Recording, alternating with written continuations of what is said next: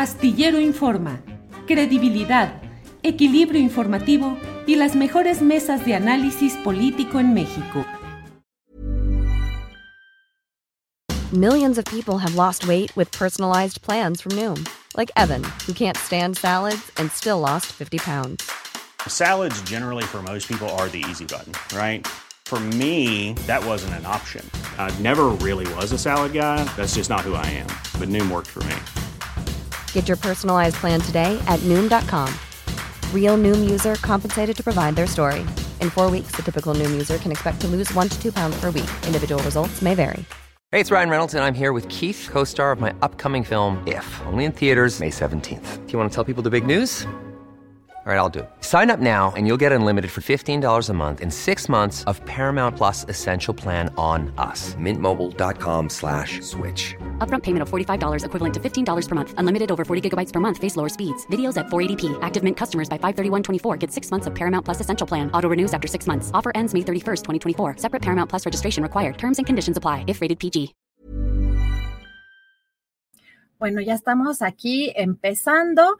Pues esta mesa, esta mesa de análisis y el primeritito en llegar, mi querido Arnoldo Cuellar, periodista y fundador de PopLab. ¿Cómo estás, Arnoldo? Feliz Hola, año. Adriana, felicidades, un gran abrazo. También para todos los que nos escuchan, para los que escriben en el chat, por supuesto. Qué gusto.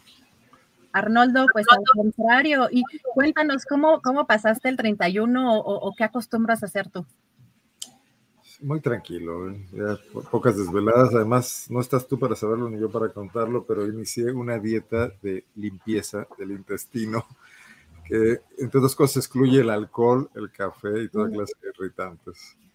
Y es por, por unos cuantos días, por un par de semanas, pero entonces dije, de una vez. entonces, pues vi películas nada más. ¿eh?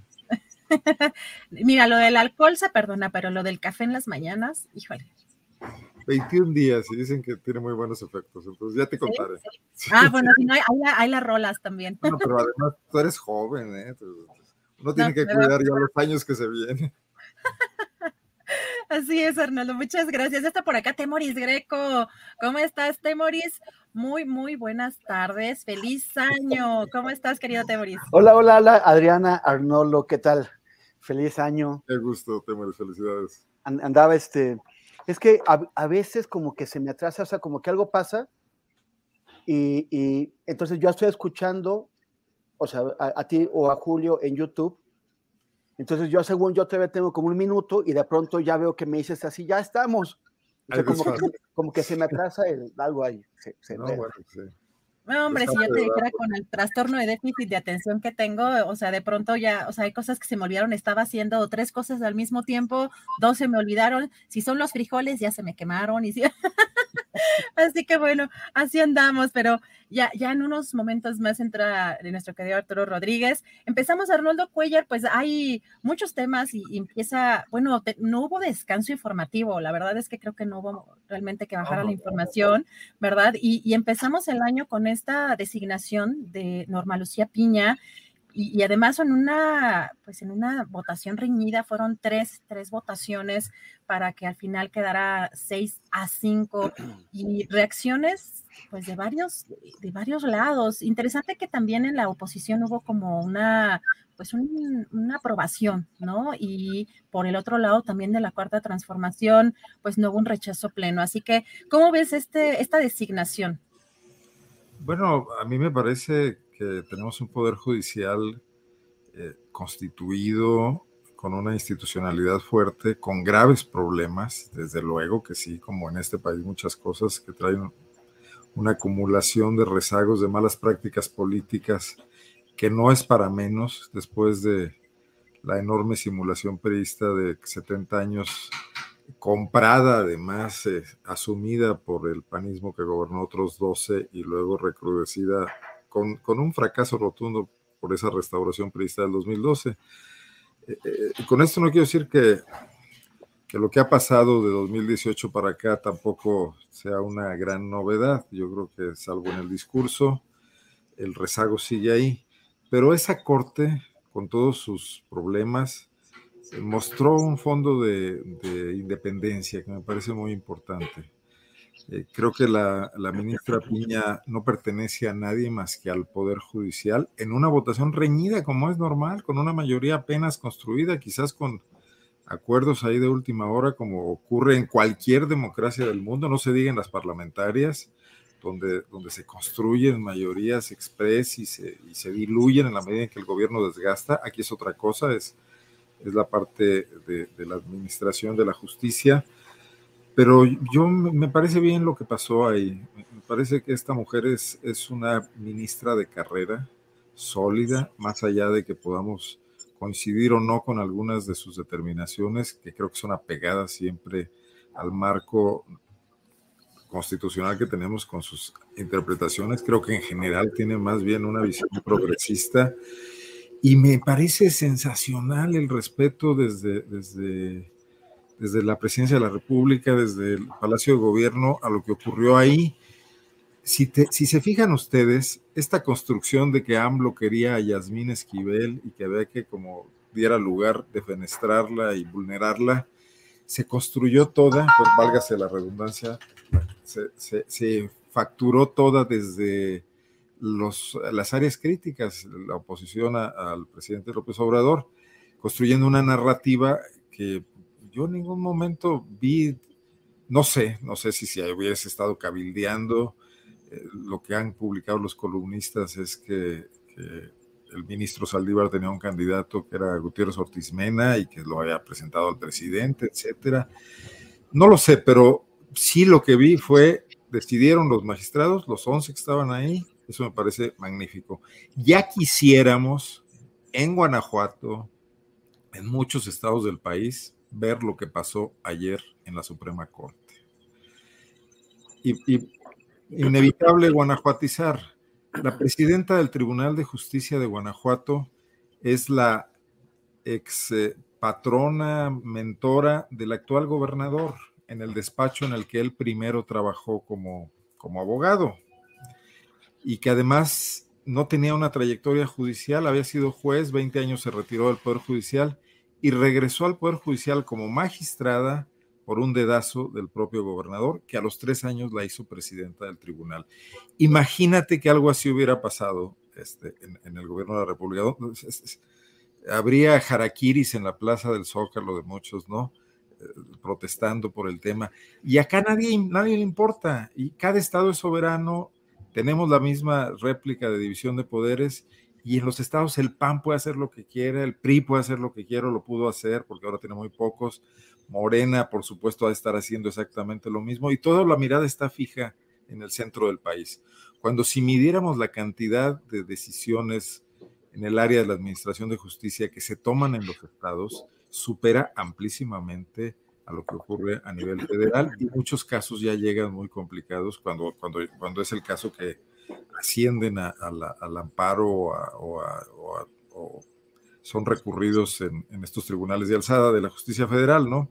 Entonces, no sé, dentro de lo que cabe y sin que esto represente ni la gran solución, ni, ni un asunto toral, histórico, está muy bien que sea la primera mujer, vamos a ver cómo se comporta. También ya habría que ir dejando de lado estas cuestiones de género. Es mujer, pero es sobre todo abogada, jurista, magistrada, y tendremos que ver cómo maneja la Corte y cómo enfrenta los enormes retos que tiene esa Corte, que sí son de corrupción y que sí son de falta de acceso a la justicia para una gran cantidad de mexicanos. Gracias, Arnoldo Cuellar. Ya llegó Arturo Rodríguez. Ya, feliz año, Arturo, un abrazo. ¿Cómo estás, Arturo? Bien, pues con el gusto de saludarles este, como siempre, y eh, con mucho entusiasmo de poder estar aquí, de poder saludar al auditorio de Astillero Informa, Adriana, y a mis compañeros Arnoldo y Temoris. Muchas gracias, Arturo. Me voy con Temoris y regreso ahorita contigo, Arturo. Temoris, ¿cómo ves este tema de la elección al día de ayer de la Suprema Corte de Justicia de la Nación y los mensajes también que hoy manda el presidente de la República? Particularmente lo interesante, me parece, fue que cuando le preguntan sobre el tema de la reforma al Poder Judicial, dijo que no veía posible con, con, esta ministra frente a la Suprema Corte, que ojalá que se equivoque. Ajá, eso dijo, ¿no? Ojalá que me equivoque, o sea, lo cual significa que no está cancelado nada. Y vamos, y vamos, y vamos a ver qué, qué actitud toma ella.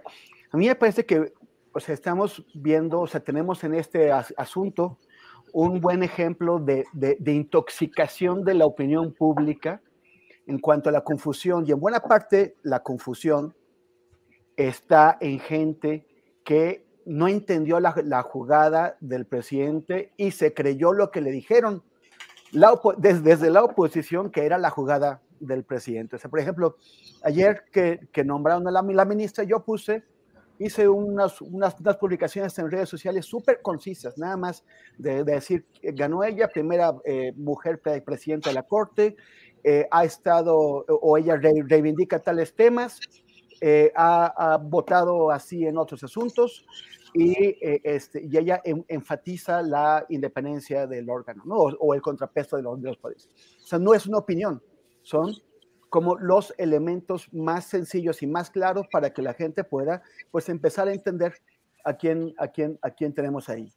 Y, este, y, y de pronto recibían danadas de ataques que me decían, estás festejando que, que, que derrotaron a, al presidente y no, o sea, así. De gente que no entiende, que no entiende ni que no estoy ni festejando, o sea, no es una opinión, pero además que el presidente no salió derrotado. O sea, y, y es así como, pero a mucha gente le hicieron creer con esta andanada que hubo contra la, contra la, la ministra Yasmín Esquivel, una andanada que se sustenta en, en, en, en el tema de, de situación, no es gratuita. Por supuesto que hay un uso político de esto, pero, pero no, es, no, es, gratuito. Esto no hubiera ocurrido si la, si la, si la ministra Esquivel no, no se hubiera metido en este tema, que ya vamos a tratar con mayor amplitud un poquito más, más adelante. El, ca el caso es Maurice, que... Maurice, perdóname que te interrumpa. Podemos poner este tweet de justamente lo que mencionas, que es quien trabaja en Latinos y en donde se dio a conocer, festejando de alguna manera lo que tú dices, ¿no? Que eh, hubiera, hubiera realmente perdido y, y, además de las palabras, arranca el año del ocaso. Y también eh, López Dóriga publicó su columna de hoy con el mismo tema, la derrota de, de Andrés Manuel. Este, no, no es una sorpresa que ellos quieran hacerlo ver como una derrota. Lo que sí sorprende es la gente que no está poniendo atención y que les compra el discurso y que además se pone muy agresiva por ese tema, ¿no? O sea, se, se, se ponen a atacarte sobre cosas que no han entendido. El, en, en, primer lugar, el presidente dijo varias veces que, que Esquivel no era su candidata, que él no tenía candidato ni candidata, porque es otro poder y un poder tiene que ser respetuoso de los demás poderes. Pero además no tenían los votos. El, el presidente ha logrado eh, el nombramiento de cuatro de once ministros, eso no le da. Pero él mismo dice que de esos cuatro, que dos le han fallado, o sea, solamente siente que, que, cuenta con dos ministros, eh, en, en, ese caso ministros. Y, y y no, este, o sea, no, no tenía la forma de, de, lograr, si ella hubiera sido su candidata, si hubiera sido, no tenía la forma de lograr su elección. Él tenía que escoger entre los, entre, entre los otros que estaban ahí, que no necesariamente eran de, de su ámbito, pero bueno, al, hay, hay, hay, unos que les van a ser más complicados que otros. Alfredo Gutiérrez Ortiz Mena era previsto, o sea, el, el mismo pre pre presidente había dicho, el, el, el ministro más rico, el, que trabajó en el SAT, evidentemente el presidente no quería, o sea, una derrota para el presidente hubiera sido la elección de Alfredo Gutiérrez Ortiz Mena, eso sí hubiera sido una, una derrota. La, la, elección de, de esta ministra, de, de, la, de, la, la ministra, este, ay, que se me está, de, Norma, Norma, de, Norma, perdona. Lucía Piña, Norma Lucía Piña. Norma Piña es de hecho muy bueno, es muy bueno para el presidente porque demuestra que cumple sus compromisos de, de, de respetar la, la, la independencia del, del, del, del, poder, Judicial. Desmiente a todos los que dijeron que iba a, a, a, meter la mano para forzar la elección de Yasmín Esquivel. Esquivel quedó lejísimos, le, lejísimos de haber podido ser electa. Pero, pero además la, la, la, autonomía, la independencia del Poder Judicial nos conviene a todos, es muy importante. Y, y el que se haya hecho, que, que es lo que estábamos eh, comentando eh, eh, Arnoldo, el que se haya hecho de esta forma tersa, transparente, abierta, nos ayuda a todos. Hay, hay quien dice, era, era la candidata de la derecha. Que alguien me diga si en el Partido Acción Nacional si en el movimiento familiar eh, de, las familias mexicanas, si en el Yunque, si en la conferencia esta que, nos trajeron hace poco de acción política conservadora, alguien está muy contento porque la nueva presidenta de la Suprema Corte de, Justicia dice que está a favor de los derechos de las mujeres para, eh, eh, para la reproducción sobre su cuerpo, sobre, sobre el aborto. Si están muy contentos con una ministra, con una nueva presidenta que dice que ella está a favor de ampliar los derechos de las minorías sexuales. Si las grandes empresas, que son las más poderosas de este país, que están empeñadas en hacer negocios destruyendo el medio ambiente de México, están muy contentas con una, con una presidenta que en, el, que en el 2016 logró que los, los derechos ambientales sean reconocidos como derechos en general de, las ciudadanas y los ciudadanos de ese país y no nada más como algo que debería afectarte directamente. Ese es el caso de la, de la, de la, de la sentencia sobre la laguna del carpintero que sentó jurisprudencia que nos dan a todos y a todas más derechos y más injerencia al momento de tratar de proteger el medio ambiente de todas y de todos estos son solamente algunos. Hay gente que dice no es feminista, en realidad hay personas muy, muy bien que, cuestionan, eh, pueden tener derecho y algunos elementos para cuestionar su, feminismo o no. no. No, me voy a meter en, en, ese fondo, pero sin duda que prefieren a esta ministra que Alfredo Gutiérrez Ortiz Mena. A mí, a mí me parece que es una ministra progresista, es una, es una ministra con la, que, con la que Andrés Manuel se va a poder entender y va a poder trabajar. Esto no significa que la Suprema Corte vaya a hacer lo que el presidente le, le diga, porque además, aunque ella quisiera trabajar, digamos, de manera cercanísima con el presidente, son 11 ministros, son 11 votos, cada voto cuenta exactamente igual. Ella no le puede imponer nada al Pleno. Entonces, a mí me parece que, a final de cuentas, tenemos que darnos cuenta que, que eh, este, este proceso terso, limpio, abierto, en el que además eso es, o sea, es increíble que en casi 200 años de poder judicial, en más de, de 200 años de vida independiente, nunca hayamos tenido a una mujer como presidenta de la Suprema Corte de Justicia.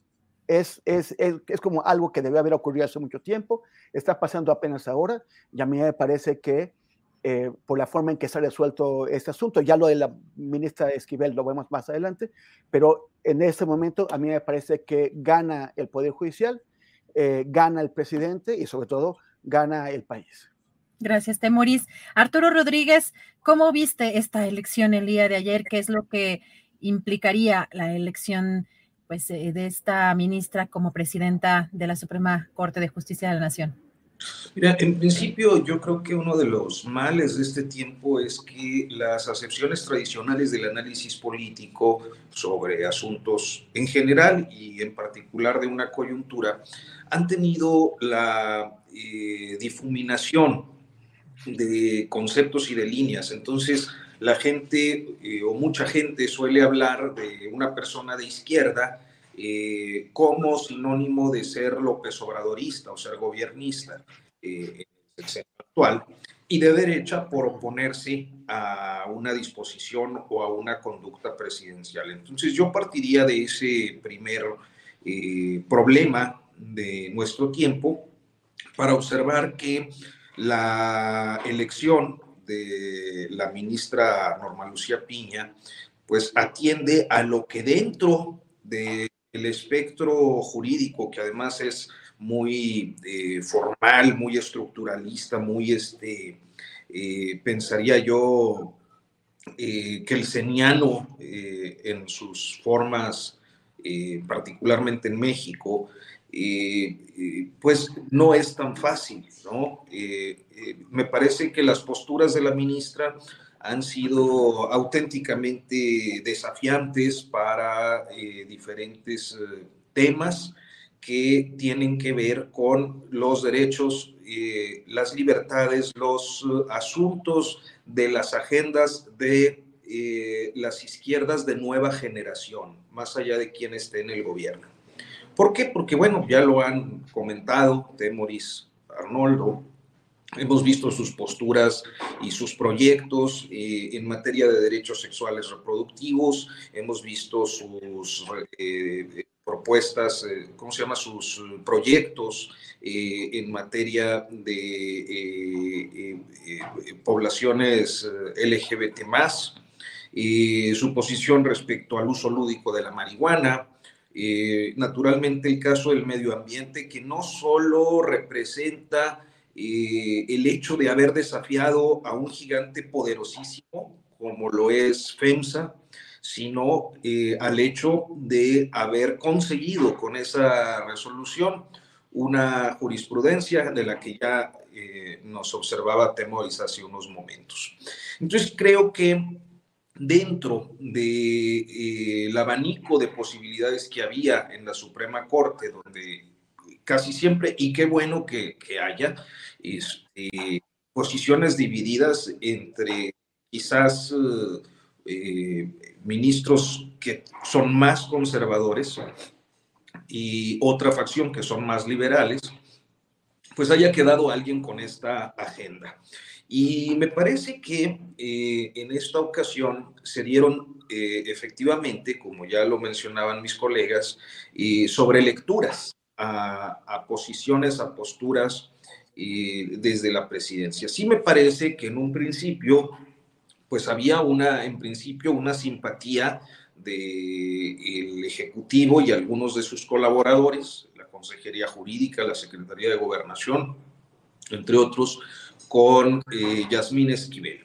Pero eh, el escándalo la hacía insostenible, la hacía insostenible dentro de la propia Corte y políticamente la hacía insostenible como un actor que iba a asumir la titularidad de la Suprema Corte de Justicia de la Nación, porque más allá de la andanada, pues hay un hecho eh, eh, que eh, sigue siendo materia de, de, polémica, pero que a estas alturas, pues ya más allá del juicio ciudadano, creo que tiene definiciones muy claras, tanto en lo expuesto por el rector Grau el fin de semana, como del propio abogado que sustentó con un año de anterioridad la tesis, una deshonestidad profesional que, eh, pues, eh, si bien puede ser una condición prescrita en términos jurídicos, sí vulnera su eh, pues fama pública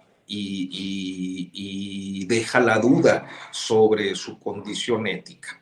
Entonces, eh, sucedió algo similar, me parece que en el Tribunal Federal de Justicia Fiscal y Administrativa, donde había un interés de, eh, particularmente creo que el grupo de Raquel Buenrostro por impulsar a la magistrada Telles y que sin embargo no prospera eh, a partir de una reforma que se va a la congeladora en la Cámara de Diputados, se queda sin posibilidades de participar y me parece que el juego corrió solo. Es decir, si una definición creo que pudo haber tenido el presidente López Obrador eh, en estas semanas respecto a lo que sucedía en la Suprema Corte como respecto a lo que sucedía en el Tribunal de Justicia Fiscal y Administrativa, eh, fue dejar correr porque aquellos o aquellas con quienes su administración podía tener, eh, pues digamos que algunos lazos comunicantes, si no es que una definitiva dependencia o relación política,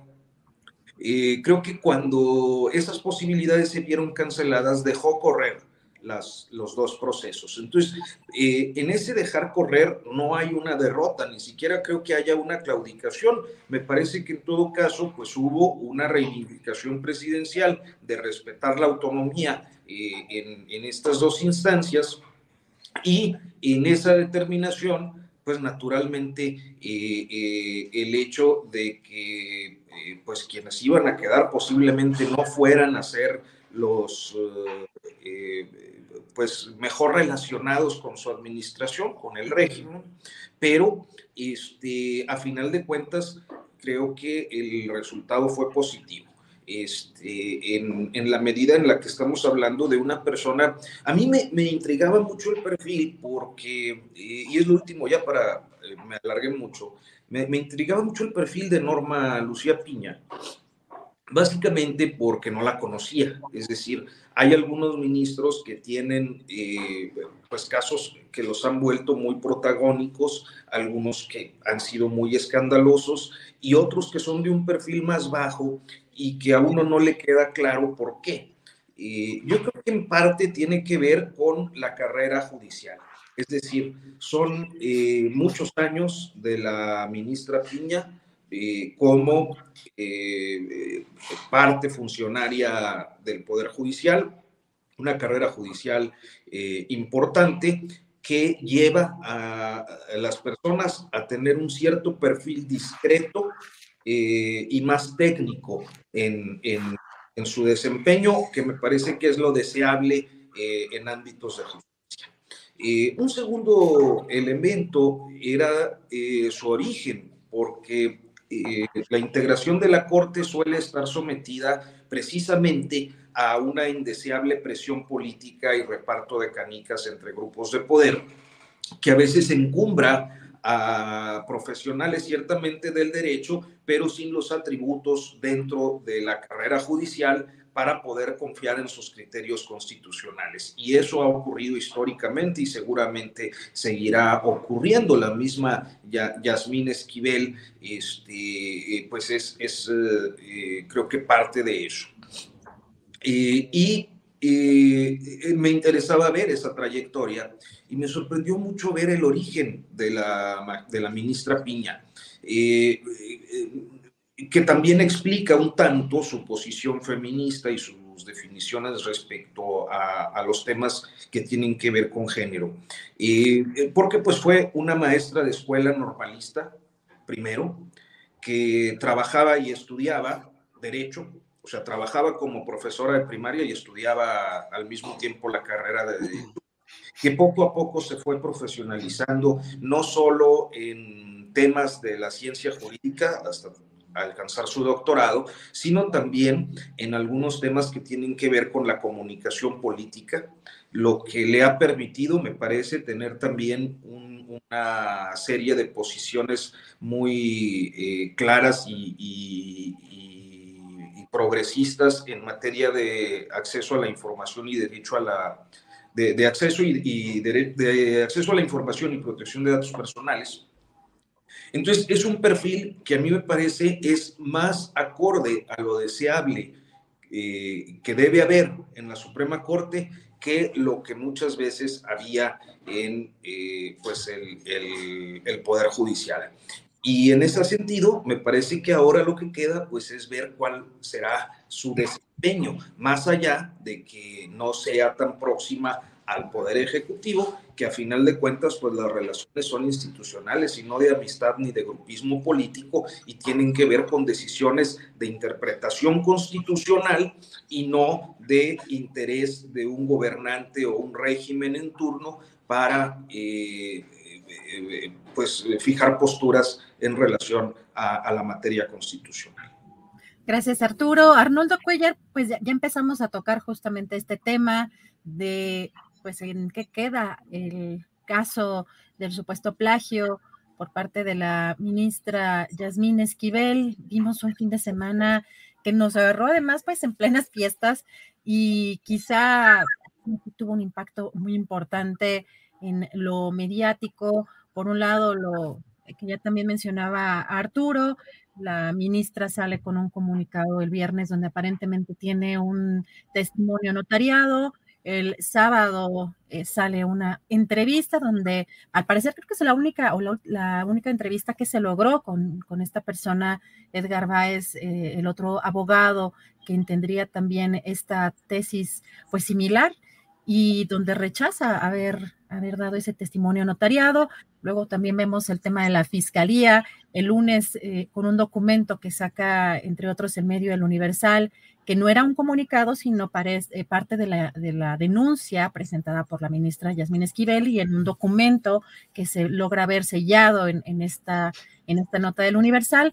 Y un día después que sale la fiscalía, un día después y ya después de las elecciones sale a decir que pues, rechaza ese, ese documento. ¿Cómo ves todo este tema? ¿En qué, en qué vamos en este tema del, del supuesto plagio, Arnoldo? Creo que está más interesante que el divorcio de Vargas Llosa y la señora Presley, pero bueno. Mira, antes que nada, eh, sí me gustaría nada más precisar sobre el tema anterior, que esta narrativa a la que se refería Arturo y también Temoris, de esta construcción de, de un grupo de periodistas que me parece que también hay que evidenciarla, ¿no? Un grupo de periodistas y de analistas y de comentócratas en el sentido de que ubican a López Obrador como el dictador que quiere eh, todos los espacios de división de poderes y luego cuando no lo logra o cuando esto no se evidencia así, dicen que fue derrotado. Pero pareciera que lo desearan, ¿no? Que desearan que AMLO se convirtiera en efecto en este dictador que les permitiría a ellos envolverse en la bandera y quizás hacer campañas internacionales de denuncia. Y, creo que el país está en otra tesitura, que, ni López Obrador está en eso, que está tratando de maniobrar para sacar adelante sus políticas, no importa qué ocurre en la Corte y qué ocurre en el Congreso, que no está avanzando mucho, está avanzando hasta donde puede, pero que esa es la historia de, la mayor parte de las democracias en el mundo en este momento, la, la, del propio Biden, así va a estar Lula con su fuertísima oposición, ¿no? Donde además abajo hay una población esperanzada en que mejoren algunas cosas, en que se controlen algunos excesos, donde estamos perdiendo de foco el tema principal de, ahora sí lo que yo llamaría en términos grandilocuentes, pues la gran disputa por el destino del país para irnos con estos pequeños hilvanes, ¿no? O sea, al, final del día, eh, Andrés Manuel dice, ojalá eh, eh, el tema de que esta ministra Piña haya votado la mayor parte de sus de los, de los grandes debates que llegaron a la Corte por parte de la Corte de Transformación en contra, pues a mí me parece de lo más interesante, porque no es, y que el presidente no lo haya tomado como con este corte de conservadora, etcétera y demás, sino de independencia y de que mejor eso que tener a alguien, o sea, mejor alguien que defienda la institucionalidad de nuestro, de nuestro constitucionalismo defectuoso a alguien enredado en grandes maniobras financieras como Gutiérrez Ortiz Mena. Bueno, a mí me escandalizó, no sé qué tan creíble sea la versión de columnas políticas de que Emilio Gamboa andaba cabildeando para ayudarlo. No dije, salió de alguna catacumba, ¿no? Pero bueno. Ahora, sobre el tema de la, de la tesis, pues me parece sobredimensionado el escándalo personalizado en la ministra, que sin duda eh, está pagando un, un pecado de, de, flojera, de arrogancia, de descuido en su juventud, que probablemente no es la única y seguramente no lo es que haya cometido, pero si nos vamos al tema del patrón, de la institucionalidad vulnerada, yo creo que le corresponde más responsabilidad a la UNAM. O sea, la ministra Piña está frita, o sea, de por vida va a ser la plagiado, la ministra Piña, pero la ministra Yasmín Esquivel, ¿no? Va a ser la plagiadora y creo que incluso está vulnerada para, para que caigan en su, en su sala, en su, en su ámbito, eh, asuntos eh, graves, importantes, sean de la 4T o de quien sea, con el cabildeo fuertísimo que hay de una serie de cosas, no sé, por ejemplo, el etiquetado que está siendo llamado a revisión, o los grandes intereses de la industria o de las eh, empresas energéticas, etcétera, pues está señalada. Yo creo que lo que más le convendría en este momento una vez descubierto su error de juventud, sería separarse del cargo porque está convertida y se convertirá eh, cada vez peor en un lastre para las intenciones de reformar ligeramente la corte lo que se pueda, ¿no? Pero el tema no es ese. El tema es, ya lo hemos discutido aquí, cómo están funcionando nuestras universidades. ¿Para qué sirve esta eh, em, certificación de competencias que significan las tesis? No, qué paradoja que el aparente autor original de la tesis sea un hombre que vive en una casa precaria en el centro de Xochimilco, que está enfermo y que no tiene recursos, mientras que la plagiadora es una altísima ministra de un poder de este país, ¿no? Entonces, como que no premia el esfuerzo, el asunto, ¿no? Pero ¿cuántas cosas no estarán así? ¿Y qué controles tiene la UNAM y sus eh, áreas periféricas, sus, eh, instituciones periféricas, como en este caso eh, Aragón, y bueno, ahora tiene campus en el provincia, etcétera, como para garantizar eh, la calidad de la educación que están emitiendo y por la cual, y esto no se nos debe olvidar, reciben un subsidio, administran un presupuesto impresionante, ¿no? Como para entregar estas malas cuentas. Creo que ahí había que centrar el debate, sobre todo después de estos eh, trabajos de investigación que se han publicado donde se descubre que este caso es eh, la punta de un iceberg, ¿no? Y nada más en el caso de esta asesora. Gracias, Arnoldo Coya. Temoris Greco, ¿cómo ves este tema en el que también están involucradas instituciones como la Fiscalía de la Ciudad de México, la UNAM? Eh, ¿Cómo ves todo esto que estaba pasando? ¿En qué queda? Yo, yo sí creo que es bastante más que un pecado de juventud. One size fits all seemed like a good idea for clothes. Nice dress. Uh, it's a it's a t-shirt. Until you tried it on. Same goes for your healthcare. That's why United Healthcare offers a variety of flexible, budget friendly coverage for medical, vision, dental, and more. So, whether you're between jobs, coming off a parent's plan, or even missed open enrollment, you can find the plan that fits you best. Find out more about United Healthcare coverage at uh1.com. That's uh1.com. Hey, it's Ryan Reynolds, and I'm here with Keith, co star of my upcoming film, If, only in theaters, May 17th. Do you want to tell people the big news?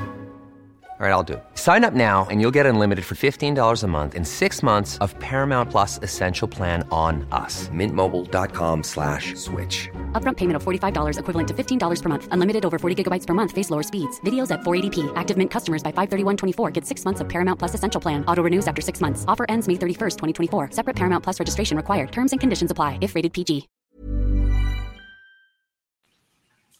Eh, de, de manera muy especial, O sea, porque uno tendría que preguntarse, bueno, igual en este tiempo que ha pasado, eh, la ministra creció, maduró, se hizo profesional, ha estado trabajando en distintos ámbitos y ahora es otra persona. Pero la defensa que está llevando a cabo es una defensa que adolece de, de graves errores que nos hacen preguntarnos sobre su carácter, su ética, y su, y su manera de, de trabajar. Este, la, la, la, UNAM, o sea, el, de, el director de, de, la UNAM el 31 de, de, diciembre, presionado por el presidente que le pidió a la universidad que dijera algo ya, el, el rector adelantó que sí hay un plagio que parece que es la ministra Esquivel. Luego sale este, ayer salió justamente a tiempo, justamente a tiempo para incidir en el, en el proceso de elección salió este documento que el periódico El Universal se llevó a sus ocho columnas, fue su principal titular, en el que eh, la, la, la, Fiscalía de la, de la, Ciudad de México parece estar diciendo, o sea, lo que, lo que es obvio, que es que no, no puede ejercer la acción penal porque prescribió el delito, prescribe los tres años, entonces no hay manera. Pero, pero se va más allá este documento y dice que eh, la ministra no plagió. Y luego sale a desmentirla el día de hoy, hace un ratito, la, la, propia fiscalía, donde dice no, la, la, fiscalía no ha emitido ninguna opinión sobre esto, no ha, no, no ha dicho quién plagió ni nada, no hemos dicho nada, eso es falso. Y, y, el, y el, periódico, el, el, Universal, que lo agarraron con los, con los dedos en la puerta, sacó un, un, este, un bajo reserva express, que es su espacio de chismes políticos, este, diciendo que la fiscal Ernestina Godoy se quiere hacer pato y que, y, que, y que existe el documento y que existe Araceli Gómez, que es la que firma el documento, el propio Universal, que es el que publica el documento, no se da cuenta de que Araceli Gómez solamente certifica la autenticidad del documento y que quien lo eh, firma es un es un fiscal, hombre, Julio César, se, se mueve el nombre ahorita. Pero bueno, más allá de eso, me, puse a leer el documento completo. Entonces dices, ¿en qué, en qué se basa la defensa de la, ministra? En el documento que, que firma este fiscal, eh, se, se, enreda viendo quién publicó, qué tesis se digitalizó primero, si la tesis de la ministra o la tesis de Baez y concluye que la tesis de la, ministra se digitalizó en 2018, dos meses antes que la de tesis de Baez. Pero ¿a quién le importa? cuándo se digitalizó una tesis en 2018 si estamos hablando de hechos ocurridos en 1985, 86, 87, o sea, hace 32 años de lo que está discutiendo el documento del fiscal, o sea, es, da absolutamente igual qué tesis se digitalizó primero, lo que importa es qué tesis se hizo antes y el fiscal no fue a buscar eh, eh, los, las, tesis físicas para comprobar cuál se hizo antes, solamente se pone a discutir cuándo se, se digitalizó. Pero lo que es, está más complicado es que la defensa de la ministra se basa en los dichos de, la, eh, de, Marta Rodríguez Ortiz, su, tutora. Marta Rodríguez Ortiz, que es la señora que tenía la panadería de tesis, que, o sea, que ella tuteló casi 500 tesis a lo largo de varios años.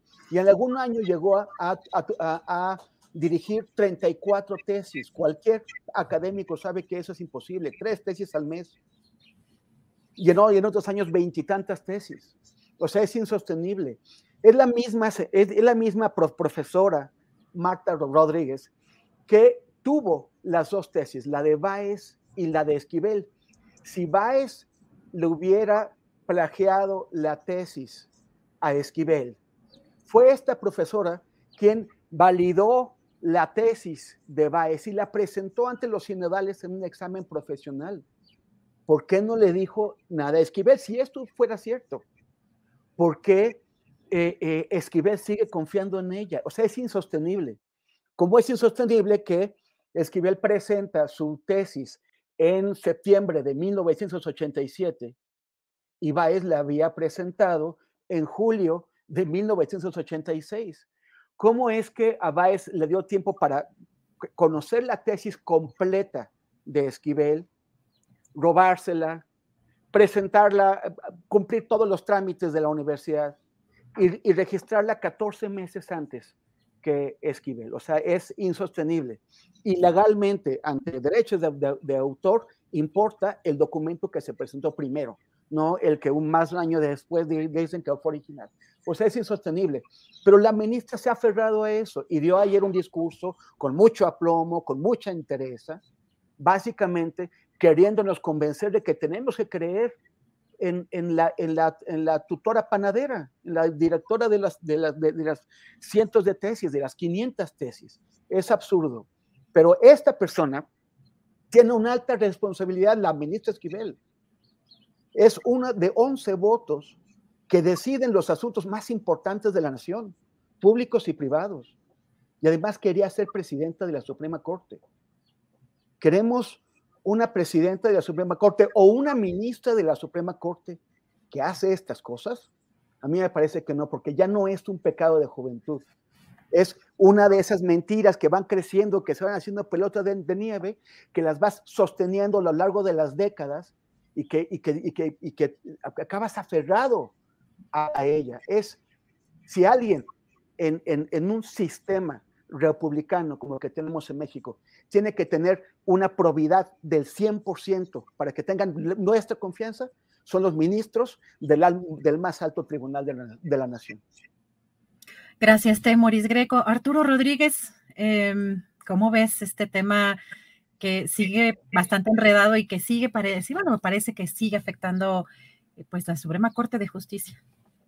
Pues mira, yo creo, yo creo que ya Temoris ha puesto muchos elementos sobre la mesa, Arnoldo, pero coincido absolutamente con, con Temoris. Eh, no, no, tendría mucho más que agregar, creo, este, a lo dicho ya por él.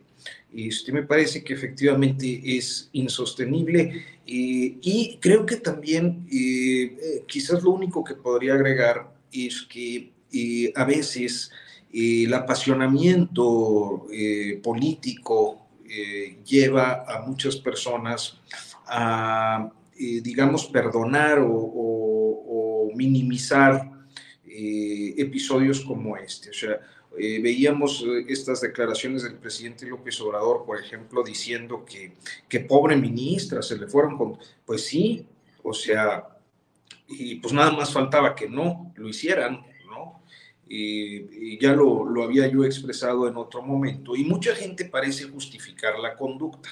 A mí me parece que efectivamente es injustificable, es insostenible, y la posición que, que emitió Graue me parece que deja claros diferentes y, pues aspectos eh, en relación a esto. Eh, la, la, lógica eh, jurídica y, y seguramente pericial que se imprima sobre estos dos uh, documentos, pues eh, confirmará lo que a todas luces uh, es ya una obviedad, que la señora incurrió en una, en una conducta poco ética, siendo joven, que le pasa la factura muchos años después, 35 años después, me parece, este, y que eh, el día de hoy quizás eh, pues eh, ella tiene que salir a afrontar con las canicas que puede eh, un juego en el que está de antemano derrotada, porque en ello va su prestigio, su trayectoria y su futuro.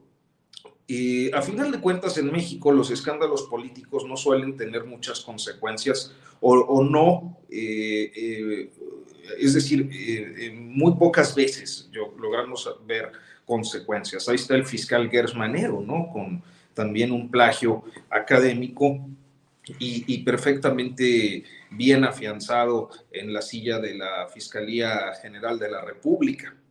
Y no es el único. Entonces, me parece que, pues bueno, eh, en, otro, en otra sociedad y en otro contexto, el asunto sería un escándalo que hubiera forzado la dimisión de la ministra Esquivel. No está sucediendo, no sé si vaya a suceder más por una convicción personal, este, pero me parece que eh, su imagen pública y la opinión pública pues les resultará adversa por muchos años es de estos asuntos que cada vez que asome la cabeza con un tema, siempre habrá un meme, siempre habrá un chistorete, siempre habrá eh, una burla a sus posiciones. Este, ha quedado muy mal parada en el contexto y, y, creo que va a ser muy difícil que logre revertirlo. Inclusive en la comunidad jurídica, esto debe ser escandalosísimo. los pocos abogados que conozco, aún siendo López Obradoristas, aún eh, estando en la convicción de que era una ministra que podía encauzar la agenda del presidente López Obrador en la Suprema Corte, lo dicen. El, asunto es insostenible, eh, al menos con quienes yo he logrado platicar. Y pues nada, que eso. Ahora, eh, yo siento que ya eh, el asunto tendrá que pasar página hasta ver cuál es la resolución del comité académico que haga la, revisión final en unos días, ya que vuelvan a actividades en la UNAM. Este, y que, bueno, pues se trata de uno de esos escándalos que rodean a veces a las instituciones públicas por el desempeño de alguno de sus miembros. Gracias, Arturo Rodríguez. Pues nos queda tiempo para el postrecito, pero tenemos también, por si quieren tomar ese, ese espacio, tenemos este tema tan preocupante de lo que pasó en Ciudad Juárez con este motín y esta fuga de 30 reos, ahora que ya confirmaron eh, o rectificaron esta cifra y entre otros, pues el líder criminal, em, pues el neto, eh, en medio de un ataque armado, una situación que refleja y evidencia la corrupción dentro de este tipo de penales, particularmente el que está en Ciudad Juárez. Y también tenemos pues otro, otro tema pendiente que es el panorama político y social en este 2023, que vienen pues muchas decisiones, incluidas la, de la, la del Instituto Nacional Electoral, la, de, la elección de, de, consejeros previo a las elecciones en Coahuila y el Estado de México, u otro tema que quieran abordar, puede ser local, puede ser guanajuatizar, querido Arnoldo. Gracias por el permiso. Para alusiones, mira, yo creo que no podemos obviar el contexto político en el que ocurrió todo esto de, de Yasmín Esquivel y dejarlo solo ahí, teniéndolo a ella como la responsable de, una conducta hasta este momento al parecer solo poco ética y moral, no ilegal por el tiempo que ya pasó, eh, no nos deja ver el resto del panorama que es por qué pueden pasar estas cosas. ¿Por qué una universidad prestigiada puede permitir que esto pase no con una ni con dos tesis, sino hasta donde sabemos con cinco?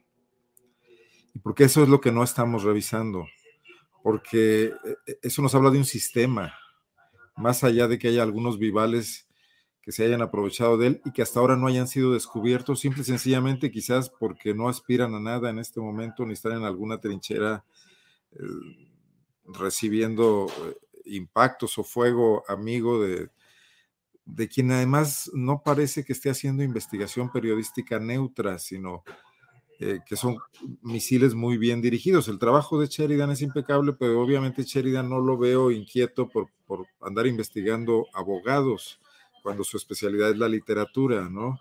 Es evidente que allí hubo un encargo específico hecho pues, al mejor que, que, que, hay para ello, ¿no? Y, y ese es un tema que a mí sí me parece que no podemos dejar nada más en, la escandalización por la conducta de la magistrada, sino voltear a ver todo lo que está mal en el sistema educativo.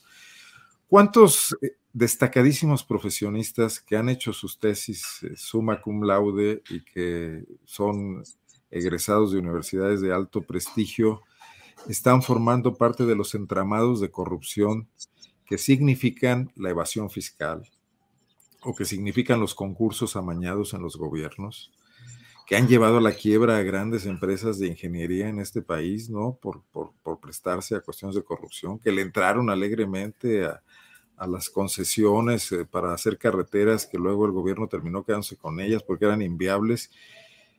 Y tenemos todo un sistema donde la ética no es precisamente el valor más alto que emerge de, nuestra formación como profesionistas, ni como políticos, por supuesto.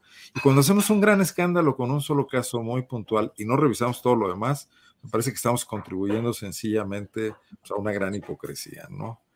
Eh, bueno, un poco creo que ese podría ser ya casi, casi mi postrecito. Gracias, Arnoldo Cuellar. Temoris Greco, ¿qué te gustaría de postrecito para este martes? Híjole, pues un, bueno, está, allá, está gravísimo lo, de, lo del penal. Este, me acordé que regresando a este tema que ya hemos tratado de este software de espionaje, ese sistema de espionaje que se llama Pegasus, el, estos, estos hombres, e, esta compañía que, que, que, fabrica ese sistema de espionaje, lo vende en todo el mundo. Y el principal argumento de ventas y su caso de éxito, que es el que llevan a todos lados para presumir, es el espionaje que se hizo con, con su sistema Pegasus contra el Chapo Guzmán. Y, y entonces, en lo que ellos mismos presumen, una de las, de las partes del espionaje que, cuentan es el que hacían cuando el Chapo Guzmán estaba en el Centro Federal de Readaptación Social de Puente Grande, porque él tenía teléfonos celulares adentro de este penal de alta seguridad y, y ya estaban infectados con Pegasus. O sea, lo estaban espiando, pero él tenía teléfonos adentro desde donde daba instrucciones de hecho, si nos acordamos del escándalo absurdo de cuando la actriz Kate Castillo llevó a, un actor de Hollywood, a Sean Penn, a entrevistarse después de, que salió con el, con, el, con el Chapo Guzmán, este, el, el, gobierno, de una forma, o sea, a mí me, me, desagrada lo que hizo del Castillo, coqueteando eh, en, a nivel cinematográfico con un señor responsable de las tragedias de miles de familias mexicanas, pero el gobierno de una manera muy selectiva quiso cobrarle algún tipo de cuentas revelando las conversaciones privadas que ella había tenido con gente del Chapo y, y, pues publicándolas, ¿no? Este, o sea, el, el tema es, están diciendo que solamente es una cuestión de ese penal en donde había celdas de, para, de, lujo, con todas las comodidades y que además había dinero y había eh, aparatos para comunicación. Pero es algo que no se ha acabado. A mí no me consta que no exista también eso en los, en los penales federales. Y si los hay en los de Chihuahua, o sea, ¿qué plan se ha dado a conocer para combatir este tipo de, de, privilegios y de peligrosos privilegios a nivel nacional, ya no solo en Chihuahua? Y lo peor es que el fiscal de, Chihuahua dijo ayer que en tres meses ese penal va a quedar limpio de celdas VIP y de, y de, y de todo. Pero ¿cómo? O sea, ¿por qué necesitan tres meses? No lo entiendo. O sea, de, de, veras está tan en pañales la preocupación de las autoridades por evitar ese tipo de abusos de, eh, en, en, donde menos debería haberlos que les tomará tres meses limpiar un solo penal? Híjole, Temoris, pues eh, tres meses, si ya construyeron en algunos espacios, creo que decían que hasta jacuzzis, ¿no? O sea, ya tenían ahí quién sabe qué tipo de instalaciones, como dices, VIP, pues faltarían ver pues más imágenes con detalle de, ver en términos incluso estructurales qué es lo que eh, arquitectónicos, por decirlo de alguna manera, qué es lo que pasaba ahí dentro. Arturo, Arturo Rodríguez, ¿cómo, cómo ves estos temas? ¿Qué, con qué te gustaría cerrar tu postrecito? Adri, Adri nos dice, órale, un postrecito, lo que ustedes quieran, pero... No, no, no, no, no, no, están las tres opciones. Postrecito de los penal, penal, era uno de los temas que nos, nos consumía el tiempo. O, lo que viene para este año, pero, pero lo que quieran. Puede ser invitación también. Molestando. No, mira, yo creo que es reflejo de un de una situación continua y generalizada de, de, descomposición y de precariedad en el sistema penitenciario mexicano que viene de muchos años y que se ha profundizado y se ha agudizado a partir de que la llamada guerra del narco de Felipe Calderón desbordó las poblaciones penitenciarias, generando condiciones propicias para la corrupción y naturalmente para la impunidad en esos reductos sociales en los que, eh, pues desafortunadamente, muchas personas, creo que eh, mayoritariamente eh, sin capacidad económica para, pues, tener una defensa digna, una defensa profesional y suficiente para pues enfrentar sus casos eh, penales, terminan siempre siendo pues eh, la carne de prestigio. Y que eh, como lo sabemos históricamente lo sabemos desde siempre y yo creo que hay muchísimos testimonios que pudiéramos recoger al respecto el sistema penitenciario pues goza precisamente por esas condiciones de corrupción de espacios en los que se establecen o se llenan los vacíos de poder o se compra eh, el control eh, eh, al interior de los penales de manera que personas pues que tienen los medios de violencia y poder de fuego para poder escapar, pues lo hacen. En este caso, el episodio es eh, tremendo, además eh, la muerte de, personas, entre estas, pues personal penitenciario, y creo que tendría que llevarnos a buscar una eh, evaluación y un diagnóstico muy profesional y muy preciso con metas alcanzables de lo que se puede y no se puede hacer para mejorar y pues ir encaminando. Eh, porque a final de cuentas creo que eh, la discusión pública, los ciudadanos en general, los periodistas en particular, nos desentendemos del sistema penitenciario porque eh, naturalmente pensamos en que quienes están ahí se lo merecen. Es muy posible que así sea pero eh, se lo merecen bajo condiciones de eh, garantías, eh, de derechos fundamentales que tendrían que disfrutar como cualquier otro ser humano bajo cualquier condición. Entonces, creo que es necesario tener una reflexión. Yo, el último diagnóstico que vi de la Comisión Nacional de Derechos Humanos debe haber sido de 2020 y, me parece que las condiciones eran gravísimas en muchos estados de la República, también en penales federales, pero muy destacadamente en los penales estatales. Recuerdo el caso de, de un penal en el estado de Morelos, donde morían constantemente mujeres internas eh, bajo condiciones de violencia sin ninguna eh, pues explicación pericial e investigación judicial suficiente. como que había ahí un autogobierno o un grupo muy violento que estaba matando y, y nadie hacía nada, ¿no? al respecto. La, la, CNDH hizo algunas observaciones en el 20, creo que no fue el único, el único caso, pero era el más grave.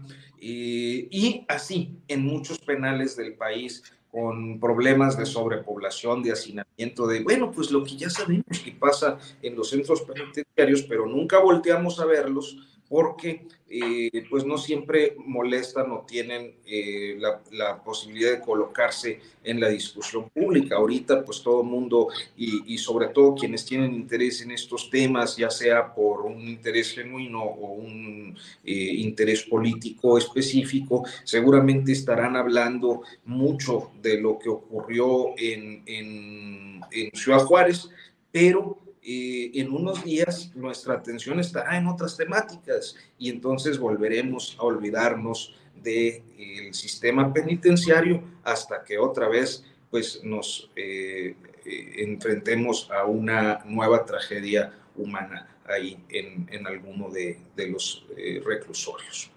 Gracias, Arturo Rodríguez. Pues llegamos ya a la parte final de este programa pues les deseo muchísimo éxito en este año y siempre agradecerles la oportunidad de estar con ustedes. Arnoldo Cuellar, ¿qué, nos, qué nos espera en Pop Lab este año? Bueno, seguir haciendo periodismo de investigación, creo que temas sobran, más bien hay que seleccionarlos bien y ya el equipo está muy capacitado, entonces por ahí les estaremos compartiendo materiales próximamente. Eh, comentar nada más rápidamente, Adriana, que también me parece terrible dentro de lo del penal, cómo llegó el comando y cómo fusiló a los, a los guardias que estaban en la puerta, o sea, de una forma como si no hubiera ningún tipo de, resguardo, de protección, de avisos, de controles, de círculos periféricos de seguridad, o sea, independientemente de las áreas VIP del escándalo este, el tema de la violencia inusitada con la que entraron a, a mansalva, a un lugar supuestamente seguro, también me parece muy, muy grave, ¿no? Gracias, Arnoldo Guayarte. Moris Greco, ¿qué nos espera de tu trabajo independiente y en algunos otros medios en este año? Oye, quería, quería comentar, es que algunas personas están, están preguntando sobre la carta que habría hecho, habría escrito el, el supuesto plagiado, reconociendo que eh, fue el que plagió. Este, no, bueno, nada más, eh, ya dos reporteros han hablado con él, ayer lo hizo Álvaro Delgado, antes lo hizo uno de Eje Central. Y, este, y no, él dice que la tesis buena, la no plagiada, es la suya. la, la famosa carta la presentó la misma directora que dice que se la encontró en su buzón, así mágicamente llegó a su buzón, en donde el, el, ese señor voluntariamente habría dicho, sí, yo soy el plagiario, y se la dio a la gente del Ministerio Público, el fiscal, quien dijo que eh, no pudo confirmar con, con el supuesto autor la autoría que porque fue a su casa en Xochimilco y no lo halló. Pero resulta que los dos reporteros que ya fueron confirman que el hombre está enfermo, se está recuperando de neumonía y de una cirugía de cataratas, que está encerrado en su casa y, e, los dos lo encontraron. El agente del Ministerio Público o no fue o no lo quiso encontrar o no, o no se sabe, pero hasta el momento el testimonio recabado directamente es que él dice que, que la tesis buena es la suya. Este, dime, dime. bueno, es que iba, iba, justamente a precisar esto que, que, mencionas, porque justamente el documento que saca el Universal del día de ayer de 8 traía como un, una especie también de pruebas, este documento, digamos, notariado, ¿no? Este documento notariado en donde eh, se inculpa Baez. Se autoinculpa, ¿no? Ah, ajá, exactamente, se autoinculpa. Eh, lo estaría presentando como eh, en este documento como parte de esas supuestas pruebas. Entonces, sí fue muy curioso el movimiento previo, además, a esta elección. Nada más era el. Solamente que es un que, que el, el notario que, que, certificó este documento tampoco habló con Baez. O sea, todo es así. Bueno, eh, y, y, así está resolviendo la ministra el problema en el que está. O sea, pero bueno, este, nada, muchísimas gracias, Adriana, Arnoldo. en realidad no está resolviendo nada. ¿eh? Oigan, déjenme nada más hacer una acotación. Es que a mí de pronto sí me surge este tema de el manejo de crisis. Pues en el manejo de crisis uno tiene que saber argumentar y pues uno esperaría que un ministro en la Suprema Corte tuviera pues ya no nada más una cuestión individual, sino un equipo que pudiera argumentar, ¿no? Y, y, en estos, en estos en estos comunicados de pronto sentimos que ha dado tumbos, que no, pues que no ha logrado realmente tener una, una defensa, eh, pues, no sé. Yo creo que el problema es el primero, todo lo demás son consecuencias. y, sobre, y, sobre, todo porque ella, ella quiere que creamos en la directora de tesis que la engañó a ella. Pues es que ahí, no hay, o sea... No, es que seguramente está cobrando eh, eh, eh, el seguro, ¿no? O el reclamo de, oye, yo te di una lana, mano, ¿no? No sé, pero me parece que Adriana Huentillo arroja luz sobre un tema del que poco se habla, que es el de las agencias y los equipos de manejo de crisis, que además cobran fortunas, este, y que pues aquel equipo o aquel consultor que habrá que ver quién fue que estaba asesorando a Yasmín Esquivel, es verdaderamente alguien a quien no hay que contratar porque el manejo informativo mediático, la defensa, apología de, la ministra en este asunto, dando tumbos, enredándose más, mintiendo y luego queriendo reparar y entonces eh, al último votando ella solita por sí misma, o sea, ya basta, ¿no? ¿Quién fue tu consultor de crisis para que nadie lo contrate a menos que quiera irse al fondo? Sí, tiene lo, de los votos, el, único voto que recibió, híjole, sí fue todos, o sea, todos hicimos esas deducciones. Pues muchísimas gracias. Les mando un fuerte abrazo. A Arturo Rodríguez, ¿qué sigue en este año? Para el coahuilense, obviamente tiene que estar fuerte para esta. Lectura ¿Cómo? Lectura obligada. Lectura obligada para, esta, para estas elecciones, notas sin pauta y qué vamos a leer en proceso. Además de todo, Arturo Rodríguez con mucha chamba. Sí, ya ves que ando con mil chambas para poder ganarme un cinco, hombre, porque si no, no, completa uno. No vayas a ponerte a hacer tesis, por favor. ya nomás eso me falta, fíjate, hacer tesis para muchachos. Este, fíjate que, eh, pues en el Coahuilense eh, estamos eh, metidísimos en la cobertura del proceso electoral. Hasta esta semana, hasta la última semana de diciembre, pues la nota, digamos, que había estado en la cancha de Morena por pues los visos de ruptura que hay entre el senador Guadiana y, Ricardo Mejía Verdeja, y la posibilidad de que Mejía se vaya por otra fuerza política, posiblemente el Partido Verde, y con esto pues eh, eh, fragmente el voto López Obradorista en el Estado, o bien que finalmente acepte las condiciones y decida buscar una salida digna a su irrupción en la escena regional estatal pero ya el día primero inició formalmente el proceso electoral. Ayer 2 de, enero el Instituto Electoral pues tuvo su sesión de banderazo y eh, el PRI ayer mismo presentó su convocatoria para elegir candidato a la gubernatura. Entonces, eh, será un, periodo eh, muy intenso de aquí al, 13, aproximadamente 13 de enero, cuando pues se definan aquellos que quieran aspirar a la gubernatura, pues a renunciar o solicitar licencia de los cargos que actualmente ostentan. Guadiana ya lo hizo, los demás no, eh, porque el 14 inicia el periodo de pre-campaña. y supongo que este proceso de aquí, de, hoy, martes 3 eh, de enero, eh, y los próximos 10 días va a ser muy intenso en los dos partidos políticos, pero principalmente en Morena, pues por esta ruptura eh, inevitable al parecer que hay entre dos figuras del morenismo. Oye, oye Arturo, pero si, si, si, si los dos, Guadiana y Mejía Verdeja, pues tú siempre quedas en posición, ¿no? Para ser candidato. Yo. El gobernador Rodríguez. Gobernador Arturo Rodríguez. No, fíjate que sería muy difícil que yo me dedicara a la, vida política. Es, eh, yo creo que prácticamente imposible. Dicen que nunca hay que este, decir que nunca, pero la verdad creo que no, nunca, no, no es mi vocación esa.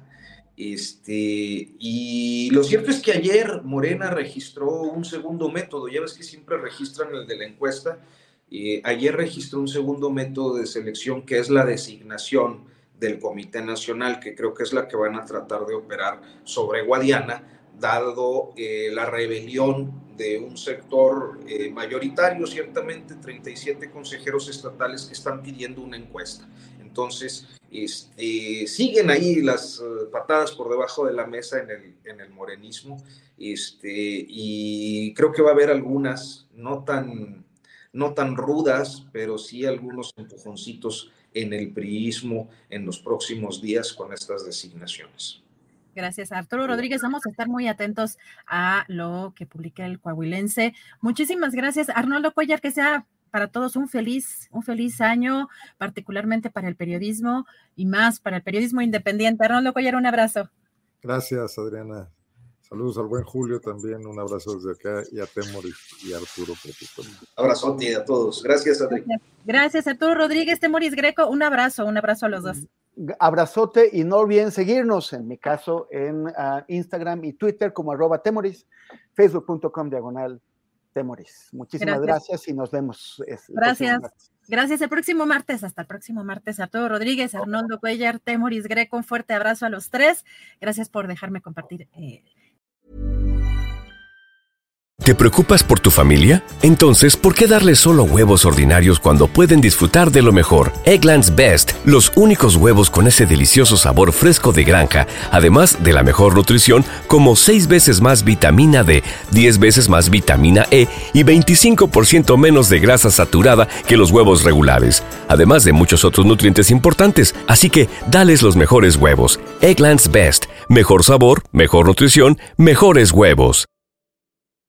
En Sherwin Williams somos tu compa, tu pana, tu socio, pero sobre todo somos tu aliado, con más de 6.000 representantes para atenderte en tu idioma y beneficios para contratistas que encontrarás en aliadopro.com. En Sherwin Williams somos el aliado del PRO.